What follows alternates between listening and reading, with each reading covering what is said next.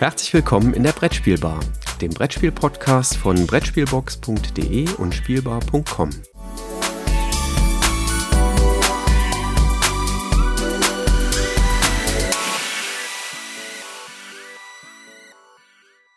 Guten Morgen, Christoph. Alles gut bei dir?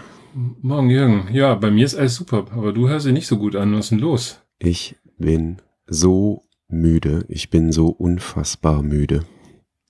Du kommst doch aus dem Urlaub. Du warst doch jetzt eine Woche easy going auf Mallorca, ein bisschen spielen. Fuck Urlaub. Warum bist du denn müde? das war definitiv kein Urlaub. Ähm, ja, du hast recht. Ähm, ich durfte eine Woche nach Mallorca oder auf Mallorca sein und hatte da die Gelegenheit, mit ganz vielen äh, Prototypen mal Testrunden zu machen. Und ich habe sowas ja noch nie gemacht. Also so äh, Prototypen testen, da bin ich normalerweise gar nicht unterwegs. Und habe das jetzt gar äh, einfach mal gemacht und mal getestet, weil das diese Woche bei mir in den Kalender passte. Nächstes Jahr habe ich schon gesehen, wird es wahrscheinlich nicht in den Kalender reinpassen. Ähm, ja, wir haben da Prototypen getestet, uns mit äh, einigen Autoren getroffen. Es waren auch so ein paar Redakteure dabei, die auch Prototypen bei hatten.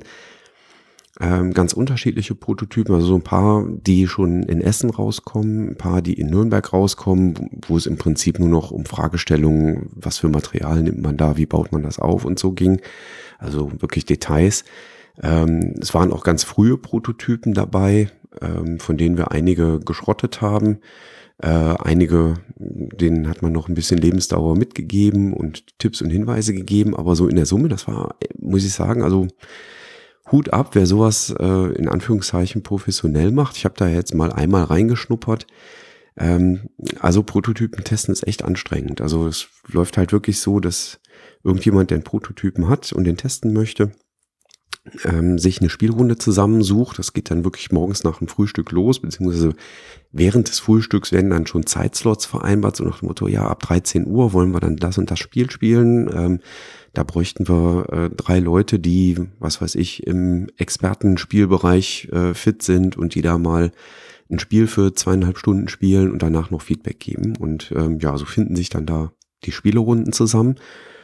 Und dann spielt man also ich war eher so, das, was ich halt jetzt so im Regelfall äh, eigentlich spiele, so Familienspiele, war ich mit dabei. Ähm, das heißt, man hat dann irgendwie so eine Dreiviertelstunde, Stunde gespielt und danach ungefähr nochmal die gleiche Zeit ähm, an Feedback ähm, war dann noch einzurechnen. Also es war schon, war schon recht intensiv. Ne? Und jeder gibt dann ja so aus seiner Perspektive ähm, durchaus Feedback, was ja auch schon mal völlig, völlig auseinanderlaufen äh, kann. Ne? Also ähm, wenn man dann, wenn eine Autorin oder ein Autor ein Spiel vorstellt äh, und ich spiele das dann so aus der Spielerperspektive und sage, ja, finde ich total cool. Ähm, das und das gefällt mir, das und das gefällt mir nicht, aber ähm, ein Verlagsvertreter dann sagt so, ja, ganz nett, aber aus den und den Gründen geht's gar nicht, weil äh, passt nicht in eine Schachtel äh, oder es gibt kein Spielmaterial, mit dem ich das realisieren kann. Ähm, oder wenn ich das so und so mit Pappe mache, dann läuft das auf einen Verkaufspreis von der und dem Eurobetrag äh, aus und das kriegen wir aber dann wieder am Markt nicht unter. Das war so ganz spannend und da habe ich ähm, unheimlich viel gelernt und unheimlich viel für mich mitgenommen. Ähm, ja, war, wirklich ein Lernen. Ich bin da ja mit großem Respekt hingefahren und ähm, ja, keine Scheu, aber Respekt. Ähm, und den Respekt habe ich auch nicht verloren. Also sowohl vor den Persönlichkeiten als auch vor diesem Testen an sich. Also wobei man legt irgendwann so ein bisschen die Scheu ab und, und haut dann auch voll rein, wenn einem irgendwas bei einem Spiel wirklich gar nicht gefällt. Ähm, und ähm, ja, fand ich äh, lehrreich für mich, spannend. Aber Urlaub war es echt nicht. Also ich kann da jetzt den Matthias bestätigen, der das bei den Bretterwissern ja schon seit Jahren verkündet. Es ist wirklich kein Urlaub. Also Montagabend, nee, eigentlich schon Montagmorgen war ich echt froh, dass die Woche dann einem Ende entgegenging. Ich habe dann dem Andi noch äh, geholfen, der hat dann noch Videos gedreht ähm, und hatte ja keinen Kameramann originär jetzt dabei. Dann habe ich so ein bisschen die Kamera bedient. Ähm, und ähm, ich war jetzt nicht böse, dass ich Montagmorgen nichts spielen musste, sondern einfach mal so chillig hinter der Kamera stehen konnte. Ja, ich stelle mir das super spannend vor. Ich habe ja deine, du hast ja netterweise fast einen täglichen ähm, Radiobericht gemacht, also ein Brettspielradio mit, mit wechselnder Besetzung. Und das fand ich schon super spannend, weil das immer so, so eine unterschiedliche Perspektive halt auch auf dieses ganze Testen, äh, Autor sein etc. gegeben hat. Also an der Stelle dicken Tipp. Äh, packen wir auch in die Shownotes hinein. Hört euch mal äh, Brettspielradio, die letzten, ich glaube, es waren sechs Folgen in Summe, ne? Genau, wir haben also jeden, äh, jeden Abend außer vom Anreiseabend, ähm, also der Anreisetag, der war so ein bisschen gemischt, weil bis in den Abend hinein noch äh, die Leute eingetrudelt sind.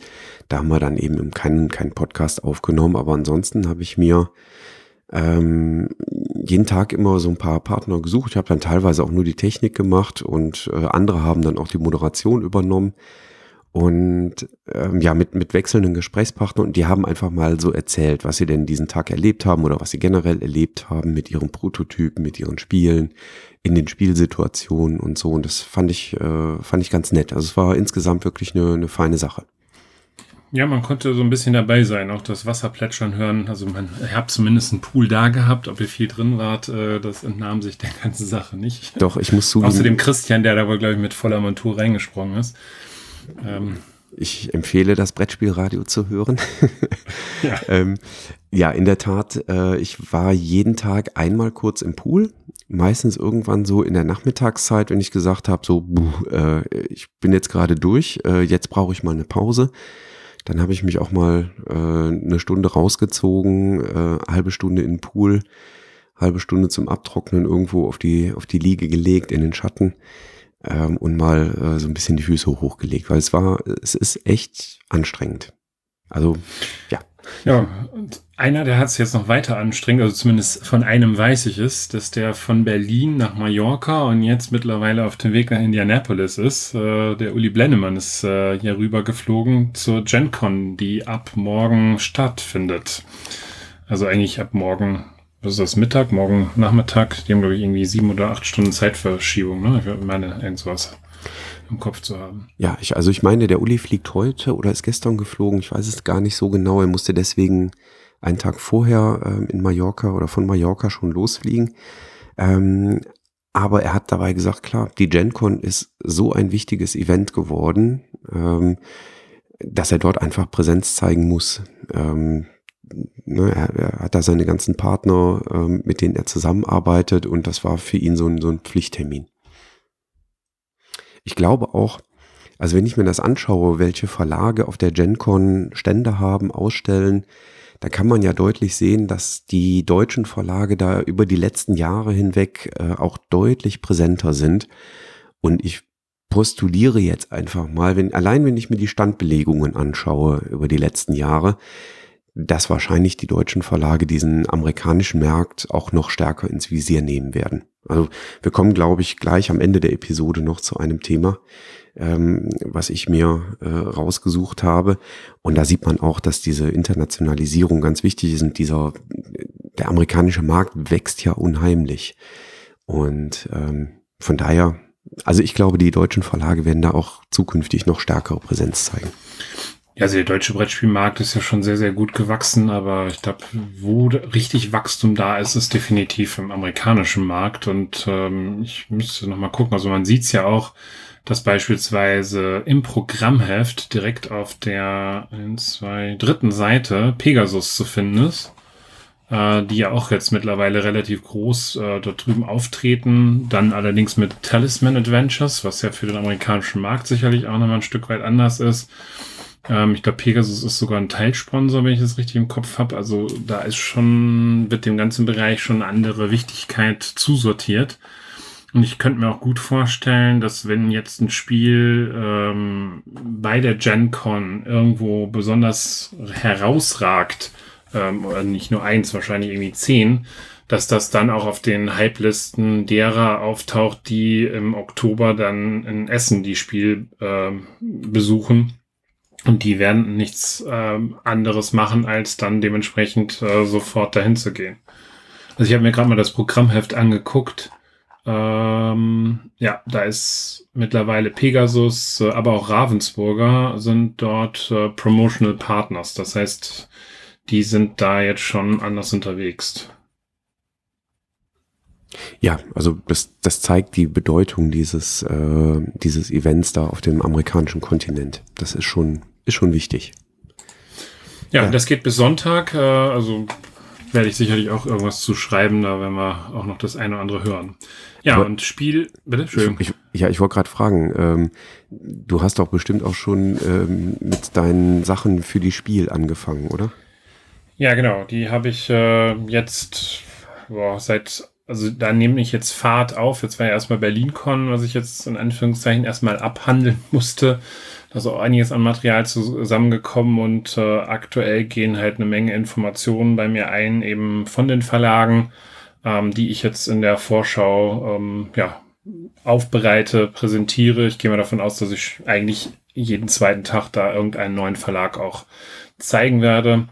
Und äh, ich habe jetzt auch eine neue Serie gestartet, da freue ich mich riesig drauf, weil das, was ich dort an Interviews äh, bekommen habe oder an Antworten bekommen habe, äh, kann man auch sehr interessant äh, sich durchlesen. Ist so ein bisschen vergleichbar wie mit deinem Mallorca-Thema. Ich habe mich äh, auf ganz junge Verlage jetzt konzentriert und werde die bis zu Spiel mit Interviews halt vorstellen äh, und mal hab mal gefragt, äh, warum machen sie das überhaupt? Was ist eigentlich ihr Anreiz? Mit welchen Spielen werden sie auf der Spiel zu äh, sein? Und ich glaube, ich habe mittlerweile acht oder neun Interviews ähm, praktisch ja schon fertig, die ich so nach und nach dann auch äh, hochladen werde. Und da kriegt man auch den einen oder anderen Blick mal hinter die Kulissen. Da freue ich mich drauf, das zu lesen. Das äh, habe ich schon beim Peer immer so gerne gelesen, wenn der die Verlagsinterviews auf spielbar.com gemacht hat, wo er ja auch immer ganz junge Verlage interviewt hat, meistens dann bezogen auf ihr Erstlingsspiel und aus der Autorenperspektive aber eben. Aber hier mal die ein oder anderen Verlage kennenzulernen, da ja, freue ich mich drauf zu lesen. Das geht jetzt nach und nach dann online bei dir? Genau, das werde ich jetzt in unregelmäßigen Abständen, also die Interviews in unregelmäßigen Abständen, das andere wahrscheinlich alle zwei Tage, ein neuer Verlag, so dass ich denke, dass ich am Ende wieder auf gut 200, 250 Spiele kommen werde, die ich dann vorstelle. Das ist ein gutes Viertel der Spiele, die da erscheinen wird. Ähm, aber ich werde, da habe ich auch nie den Anspruch, alles machen, weil das äh, einfach auch zu viel ist. Und ich werde auch nicht alle Spiele zeigen, weil mich auch nicht alle Spiele interessieren.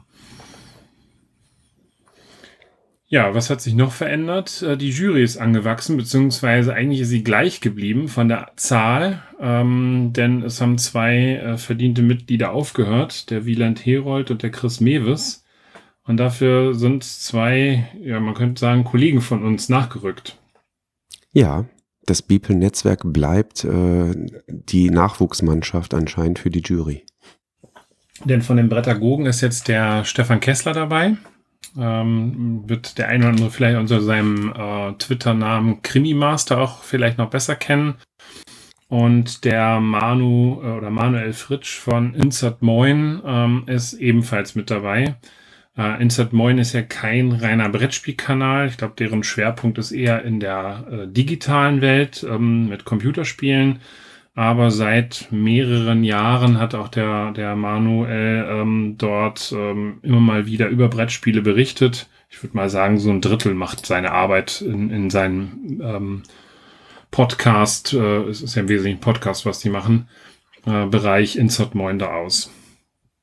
Ja, eine sehr spannende Sache, ähm, die übrigens äh, unterstützt werden kann, weil ähm, die beiden Jungs, die Insert Moin machen, die ähm, arbeiten da ja sehr stark mit, ich glaube Patreon ist es, ähm, zusammen, ähm, um eben dieses tägliche Podcast-Format tatsächlich finanzieren zu können. Und ähm, ja, also da kann man eben jederzeit einsteigen und eben über ein Abo äh, die beiden auch unterstützen. Genau. Dann in der Kinderspieljury, dann der Vollständigkeit halber, das was nicht unter den Tisch fallen lassen, ist der Hauke Petersen aus dem Beirat aufgerückt. Ähm, da ist, glaube ich, die Tina Kraft herausgegangen. Und der Beirat hat sich jetzt auch neu zusammengesetzt. Da habe ich aber leider die drei Namen nicht äh, parat. Der Beirat ist ja jetzt neu zusammengesetzt worden aus Leuten, die hauptberuflich mit Kindern zu tun haben. Ähm, und der wechselt, glaube ich, auch zukünftig. Ne? Also ich glaube, das ist so eine Sache, wo man über eine gewisse Zeit dann drin ist und dann kommen eben halt auch neue da rein. Ja, wenn ich es richtig im Kopf habe, dann ist das immer für die Jahresfrist, also immer quasi für einen, einen aktuellen Jahrgang. Das, das finde ich auch ein, äh, ein super Konzept, ähm, was sie da äh, eingerichtet haben. Ähm, man sieht ja, dass daraus äh, eben auch was erwachsen kann. Also der, der Hauke Petersen ist ja schon seit Jahren Beirat gewesen. Und ähm, jetzt, äh, ich habe der Pressemitteilung der Jury Spiel des Jahres entnommen, dass es 50 Bewerber gab und Bewerberinnen ähm, für diese Beiratspositionen. Ähm, das finde ich äh, super klasse. Ne? Also es war klar, drei sollen besetzt werden. Dass sich 50 Menschen melden, die ähm, in irgendeiner Form beruflich mit Kindern ähm, interagieren, mit Kindern arbeiten, sei es als Erzieher, sei es in der offenen Ganztagsschule oder weil sie ähm, irgendwelche Spielotheken äh, aufgebaut haben und betreut haben.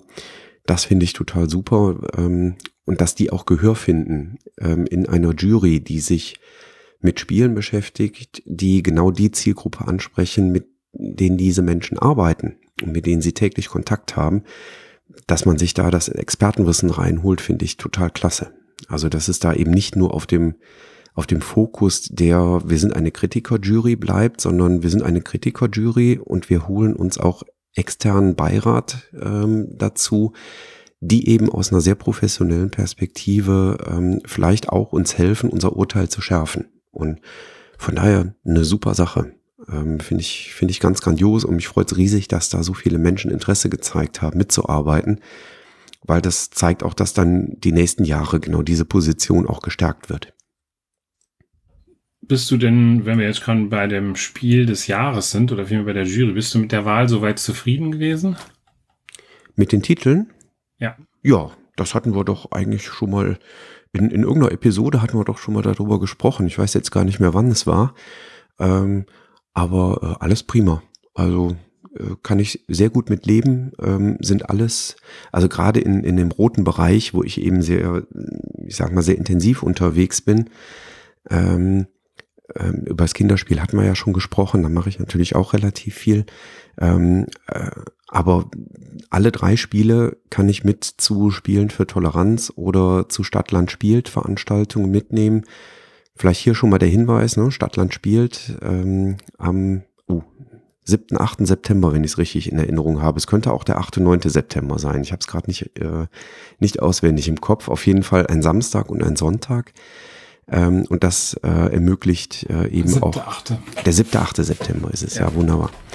Ähm, ich habe gestern den, den Haufen Plakate bekommen. Das heißt, ich werde morgen zur Stadtbücherei gehen und da die Plakate äh, beschriften und dann abgeben und aufhängen, so dass wir dann da Werbung für äh, machen können.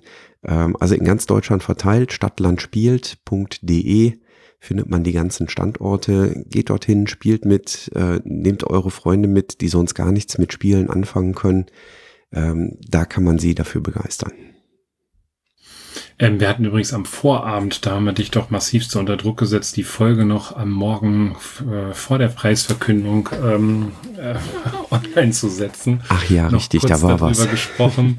Äh, und der Georgios und äh, ich hatten dann leichtsinnigerweise dich dazu genötigt, in der Nacht die Folge noch online zu setzen. Ja, nochmal also Dankeschön. du, gar, gar kein Problem. Also du hast äh, das hervorragend gemeistert. Also an der Stelle nochmal ein dickes Dankeschön an dich. Ich hoffe, ähm, ihr habt gut geschlafen dann vor der Preisvergabe. nee, ehrlich gesagt, ich habe dann da schon getippelt wieder äh, und glaube ich auch noch ein Video hochgeladen. Also so viel Schlaf war während der BerlinCon nicht. Ich bin froh, dass ich heil hinter nach Hause gekommen bin. Weil ich glaube, im Schnitt habe ich fünf Stunden die Nächte an der BerlinCon geschlafen. Nicht, weil ich wie so manch anderer irgendwelche Gin Tonics in sich reingeschüttet hat, ähm, sondern weil ich dann da schon gesessen habe und äh, geschrieben habe. Diese Influencer. Toll. Ja. Ähm, sorry, dass ich jetzt nochmal was, bevor wir jetzt, wir kriegen ja eh keinen sauberen äh, Übergang zu dem, den beiden anderen Themen hin. Richtig. Ähm, nochmal vielleicht ganz kurz Breaking News, weil parallel habe ich jetzt gerade äh, zufällig auf Twitter gesehen, ähm, dass der Johannes von Meet and Play verkündet hat, dass es schon 31 Anmeldungen zum Meet and Play gibt. Also auf der Spiel 2019 was ich echt klasse finde. Das ist ja diese Veranstaltung, die so ein bisschen aufgebohrt wird und jetzt Freitagnachmittag stattfindet. Also wer da noch von den Bloggern Lust hat, da hinzukommen und sich anzumelden, sollte das bitte noch tun. Ich glaube, die Anmeldefrist ist nicht mehr so wahnsinnig lang. Ähm, und ähm, ja, 31 Leute finde ich schon klasse. Ich denke mal, dass da äh, kann man einiges erleben, mit, mit vielen Leuten sprechen oder auch spielen. Da wird einiges dann angeboten werden am Freitagnachmittag in einer sicherlich auch nochmal anderen Umgebung. Wobei für mich das Wesentliche ist, dass es da eine riesengroße Fläche gibt, nämlich den Saal Europa, in dem gespielt werden kann. Ähm, das heißt, es richtet sich gar nicht so sehr an Blogger, sondern eigentlich an diejenigen, die auf die Messe kommen und dann immer so ein bisschen traurig sind, wenn sie nicht irgendwo den, den einen freien Platz finden, den sie gerne ähm, ergattern wollten. Ähm, also nutzt die Gelegenheit, äh, kommt einfach mit euren gekauften Spielen in den Saal Europa, ähm, sucht euch da einen Tisch äh, und spielt einfach die Sachen, die ihr gerne spielen wolltet. Ähm, es werden sicherlich einige Blogger da auch Aktionen machen. Also mein Plan ist auch, dass ich, ähm, also ich werde auch vier Stunden dort sein bei dem Meet and Play äh, und werde auch einen Tisch machen.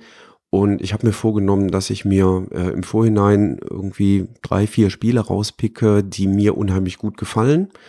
Ähm, und wo ich sage, ja, ich mache dann da beim Meet and Play einen Tisch und äh, ich werde dann da diese drei, vier Spiele vorstellen, die mir einfach gut gefallen und die ich cool finde und an denen ich Spaß habe. Und äh, wenn sich daraus dann Plauderei über das Brettspielradio, die Brettspielbar oder Spielbar.com oder den Beeple Talk äh, ergeben, ist das äh, gerne willkommen. Und ansonsten zocken wir einfach ein bisschen zusammen. Ja, sowas in der Art hatte ich auch vor. Äh, wahrscheinlich keine vier Stunden, aber zwei habe ich mir auf jeden Fall vorgenommen. Ähm, vielleicht kriegen wir auch einen Tisch in der Nähe. Gut, ähm, so, jetzt äh, haben wir eingangs ja nochmal über wirtschaftliche Sachen gesprochen. Also äh, damit jetzt keiner ersch ähm, erschrocken ist, äh, wir werden kein Wirtschaftspodcast, aber Brettspiele hat nicht nur mit Spaß, sondern eben halt auch mit finanziellen äh, Faktoren zu tun. Und da ist jetzt insbesondere im Juli, hast du mir eben erzählt, bei Ravensburger noch was hochgeploppt. Genau, also äh, ich habe noch äh, zwei Themen. Ein kleines Thema schiebe ich jetzt, habe ich gerade spontan entschieden, noch davor. Ähm, wer nicht nur auf Brettspiele schaut, sondern auf Spielwaren allgemein, ähm, der kennt vielleicht äh, den Hersteller Schleich. Die haben früher haben die so kleine Kunststoff ich weiß gar nicht, wie das Material heißt, muss ich zugeben. Irgend, irgend, irgendwas zwischen Kunststoff und Gummi, ähm, so kleine Tiere produziert. Also meine Töchter haben ungefähr, äh, mal grob überschlagen, ungefähr so viele Schleichpferde, wie ich Brettspiele habe. Ähm, ich konnte oh. meine Tochter zum Glück weitestgehend von abhalten, aber ein paar haben sich auch zu uns verirrt. Ich, also ich muss zugeben, als, als Spielzeug ist es aber auch wirklich schön. Und ähm, da bin ich über eine Nachricht gestolpert vom 9. Juli. Ähm, was ich nicht wusste, bei Schleich war eine große Investmentgesellschaft äh, beteiligt, nämlich Ardian. Ähm, die sind da im Jahr 2014 eingestiegen. Und jetzt, fünf Jahre später, ähm, gibt Ardian äh, ihre Anteile ab und äh, veräußert diese Anteile an eine andere Investmentgesellschaft, nämlich die Partners Group. Um mal so ein Gefühl dafür zu bekommen, die Partners Group, die verwalten so knapp 75 Milliarden Euro an äh, Equity. Ähm, also da geht's äh, geht schon um viel Geld, ähm, mit dem da gehandelt wird. Und in dem Kontext sind auch so ein paar Daten bekannt gegeben worden, äh, nämlich in diesen fünf Jahren, wo Schleich äh, zu Adian gehört hat, haben die ihren Umsatz von 106 Millionen auf 183 Millionen Euro gesteigert. Und äh, das fand ich schon ganz spannend. Die Mitarbeiterzahl in den letzten fünf Jahren von 340 auf 400 gesteigert. Ich ähm, bin gerade auf der Seite, die sind bei den auf Platz sieben der größten Spielwarenhersteller in Deutschland und haben einen Marktanteil von dreieinhalb Prozent. Ja. Was ich schon echt beachtlich finde. Genau, und äh, ja, das mit, äh, mit Tieren und äh, ja, so, also Pferde ist so, glaube ich, äh, das, das Hauptprodukt, äh, was da gibt. Aber die haben mittlerweile ganze Spielwelten. Da gibt's Dinosaurier, äh, da gibt's irgendwelche, oh, äh, um die Spielewelt bin ich rumgekommen, aber irgendwelche Fantasiewesen äh, gibt's da auch noch. Ähm, und das kommt bei den Kindern echt toll an. Und ähm, ja, fand ich mal eine, eine Meldung in den äh, News in der Brettspielbar äh, durchaus wert. Und ja, die zweite News betrifft ähm, Ravensburger. Ähm, da gab es in der Welt ein Interview am 6. Juli war es, glaube ich, mit dem Finanzvorstand von Ravensburger, der Ravensburger AG.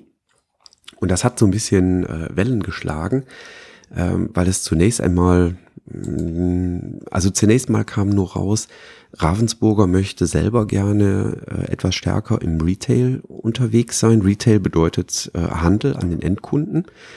Und in diesem Interview ist eben gesagt worden, dass Ravensburger anstrebt, so 20 bis 25 neue Filialen zu eröffnen. Ähm, also Geschäfte, in denen tatsächlich nur ähm, Ravensburger ähm, Artikel verkauft werden. Ähm, davon gibt es schon welche, also ich glaube irgendwie neun oder zehn, ich glaube neun waren's. Ähm, betreibt davon Ravensburger schon in Deutschland. Äh, ich kenne eins davon in einer Shopping Mall in Montabaur, äh, knapp unterhalb der Burg in Montabaur, die man vielleicht kennt, wenn man da an der Autobahn schon mal vorbeigefahren ist und dann rüber geschaut hat. Die steht da sehr prägnant oben auf dem Berg und quasi zwischen Burg und ECE-Bahnhof Montabaur. Da gibt es eine Shopping Mall und da gibt es so einen so ein Ravensburger Store, die eben nur Ravensburger Produkte verkaufen. Ähm, und davon möchten sie eben jetzt äh, noch mehr äh, in Deutschland gründen. Und dann gab es natürlich, wenn ich das richtig so interpretiert habe, erstmal so einen kleinen Aufschrei von wegen, ja, das geht ja gegen die kleinen Händler, äh, die lokal Spielwarenhandel betreiben. Und dann gab es eben dann noch eine äh, Klarstellung oder Pressemitteilung von Ravensburger, wo gesagt wurde, nein, also wir gehen nicht gegen den lokalen Spielwarenhandel, sondern man hätte sich Standorte ausgesucht in mittelgroßen Städten, wo, existe wo derzeit eben kein ähm, lokaler Spielwarenhandel existiert. Also man hat da anscheinend schon genau drauf geschaut, wo platziert man diese Läden. Ähm, und man wird dort wohl auch nur ähm, Spielwaren und Puzzle platzieren und in den Lädern sollen wahrscheinlich nicht die Ravensburger Bücher ähm, auch äh, platziert werden, was dann wahrscheinlich daran liegt, dass es den lokalen Buchhandel dann doch ähm, häufig noch in den Städten gibt ähm, und man da eben nicht in eine Konkurrenzsituation entsprechend ähm, reingehen möchte. Aber das äh, fand ich dennoch ganz spannend. Ähm, vielleicht mal äh, Frage an dich. Hast du ein Gefühl dafür, was, was war denn das am stärksten nachgefragte Produkt äh, im, im letzten Jahr von Ravensburger? Hast du da eine Idee? Ich hätte jetzt auf Tipptoy wahrscheinlich getippt. Ähm, ja, hätte sein können, äh, ist es aber nicht. Es war das äh, Gravitrax ähm, Kugelbahnsystem. Ah, jo, oh, blöd. Habe ich auch unten im Keller stehen. Weiß ich, ist. Das, jeder, der irgendwie ein YouTube-Video darüber macht, geht in die, in die Tausende hinein. Ja, Christoph, worauf wartest du? ja.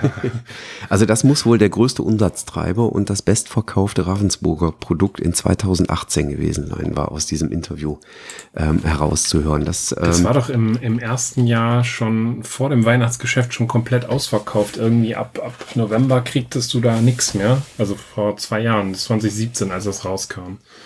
Ja, genau, das wurde auf der Messe in Essen vorgestellt äh, und danach war es ratzfatz ausverkauft. Also auch hier unser lokaler Spielwarenhandel hatte Schwierigkeiten, da äh, nachbeliefert zu werden. Das äh, ist anscheinend ja wirklich sehr erfolgreich. Ich muss zugeben, es ist äh, ein Produkt, was ich bislang vermeiden konnte. Also jetzt so im Sinn von, äh, vielleicht kann man ja auch mal ein bisschen Geld sparen. Ähm, also Gravitrex haben wir tatsächlich nicht. Ähm, Dann solltest du mal bei uns vorbeikommen. okay. ein, ein weiteres, äh, ein weiteres Ziel äh, und ein weiterer Grund, endlich nochmal zu euch nach Bonn zu kommen. Ähm, in dem Interview waren da noch ein paar Daten gegeben. Ähm, der Umsatz von Ravensburger in 2018 lief sich wohl auf 491,5 Millionen Euro. Fand ich ganz spannend. Und die Profitabilität ist, wenn ich mir den Markt anschaue, äh, ziemlich spannend. Die haben eine Umsatzrendite von 6,4 Prozent. Das heißt, ein äh, Jahresüberschuss, ergo Gewinn, äh, 31,5 Millionen Euro erzielt in 2018. Und das ist schon spannend. Ähm, wenn man sich das, äh, das mal anschaut, was die da gerade mit den Filialen machen ähm, oder woher diese Idee rührt, dann ist das letztlich eine logische Schlussfolgerung ne, aus betriebswirtschaftlichen und volkswirtschaftlichen Gegebenheiten. Da spielen einfach mehrere Aspekte zusammen. Also Ravensburger ist als Marke unheimlich stark. Das ist ja auch rausgekommen im Beeple Talk. Äh, das war der Beeple Talk, ich glaube Juni ähm, 2019, wenn ich es richtig im Kopf habe. Da hatten wir ja mal die Frau Kritzmin im Interview, die im Interview äh, auch erzählt hat, dass in ihrem Spielwarenladen ähm, Ravensburger eine unheimlich starke Marke ist. Ähm, also Ravensburger hat als Marke dieses Potenzial ist aber auf der anderen Seite damit konfrontiert, dass der kleine Spielwarenhandel immer stärker einbricht. weil ganz, ganz viele Menschen eben online einkaufen. Und äh, da gibt's ja insbesondere in Deutschland das, das große amerikanische Unternehmen mit dem A vorne, wo ganz, ganz viele Menschen einkaufen. Das hat in den letzten Jahren dazu geführt, dass Spielwarengeschäfte zugemacht haben. Nicht nur Spielwarengeschäfte, man sieht das ja in den deutschen Innenstädten, ähm, dass da der lokale inhabergeführte Handel zurückgeht. Und Ravensburger fühlt sich aber anscheinend als Marke ausreichend stark zu sagen, okay, und in genau die Lücke wollen wir jetzt reinbrechen ähm, und äh, oder vorpreschen und da mit eigenen Läden tatsächlich unsere Marke ganz explizit ähm, vertreiben und verkaufen und die Produkte, die wir dann unter der Marke Ravensburger verkaufen. Ähm, das ist auf jeden Fall spannend. Ähm, ich bin gespannt, ob sie damit den, den Trend in Richtung wir kaufen online ein tatsächlich durchbrechen, durchbrechen können. Ähm, da bin ich mal gespannt drauf, aber so von der grundsätzlichen Idee ist es natürlich durchaus spannend. Und sie müssen mit dieser Idee eben jetzt nicht mehr mit dem massiven Gegenwind rechnen. Also ich denke, vor zehn Jahren ähm, hätte man das als, als Ravensburger äh, gar nicht machen können, weil die Spielwarenhändler wären Sturm gelaufen dagegen und hätten gesagt, nee, äh, das geht auf gar keinen Fall, dass ihr mit eigenen Läden äh, hier in die Fläche vordringt. Ähm, aber eben dadurch, dass so viele Spielwarenläden ähm, ja leider zugemacht haben und verschwunden sind, gibt es jetzt eben die Lücken und da will Ravensburger reinbrechen. Also durchaus spannend und das werde ich auf jeden Fall mal verfolgen. Also auch aus der betriebswirtschaftlichen Perspektive verfolgen.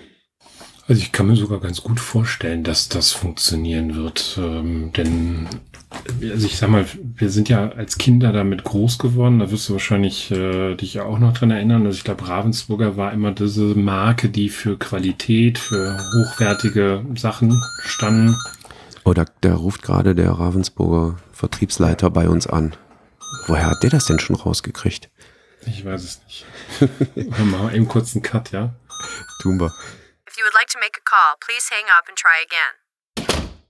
So, da sind wir wieder zurück. Wir mussten kurz unterbrechen. Es war in der Tat der Ravensburger Vertriebsleiter, der uns jetzt gerade schon ähm, im Prinzip Provisionszahlungen in schier unermesslicher Höhe zugesagt hat. Wir werden also zukünftig noch neues Equipment für die Brettspielbar kaufen können, vermute ich. Genau, zudem wurden wir darauf hingewiesen, dass es ja auch noch das Ravensburger Spieleland seit geraumer Zeit gibt, was man ebenfalls besichtigen kann. Jetzt müssen wir den Podcast echt als Werbung kennzeichnen. So, nach, äh, nach diesem kleinen Werbebeitrag, äh, nee, was ich eigentlich sagen wollte, als früher, aus früherer Kindheit ähm, und ich hoffe, das haben wir jetzt nicht doppelt gemoppelt drin, kenne ich also dieses äh, blaue Dreieck eigentlich immer als, als Zeichen für hochwertige Produkte, ähm, für was Gutes. Im Bereich der Brettspiele muss man leider sagen, gab es da auch die eine oder andere Durststrecke. Ähm, mittlerweile ruckelt man sich da wieder in eine Richtung, wo es auch mehr Spaß macht, dann auch die Ravensburger Spiele zu spielen. Also siehe jetzt gerade Eldorado, was, was ja wirklich ein gutes Spiel war. Ja, aber ich könnte mir doch vorstellen, also die, das, das ist ja nicht nur das Brettspiel. Ich glaube, im Bereich der Kinderspiele sind die nach wie vor sehr, sehr gut. Ähm, das ist das Tiptoy-Thema, das ist das Gravitrax-Thema, was sehr, sehr gut läuft. Äh, dass das als Marke äh, und, und eigene Geschäfte schon vernünftig laufen wird. Und wenn die da was Vernünftiges auf die Reihe kriegen, eben halt auch mit Erlebnis etc., dann äh, dürfte das vielleicht den einen oder anderen anziehen. Also warum sollte man es nicht probieren? Ja, klar. Also es ist ein Investment, aber es ist eben äh, eine der Chancen gegen, äh, ja, gegen Amazon äh, tatsächlich eben anzukommen, ne, die eben im Online-Bereich ja doch dominierend sind da. Ja, prima. Gut. Jo, Was meinst das du? war dann der Ausflug in die Wirtschaft. Genau. Ich glaube. Machen wir da einen Deckel drauf, oder? Alles gesagt, oder? Deckel prima. drauf. Alles klar. Deckel drauf. Wir hören uns wieder ja. am 15. August mit ein paar Spielevorstellungen und dann am 1. September mit den Branchen-News wieder. Bis dahin, tschüss. Genau, bis dann, tschüss.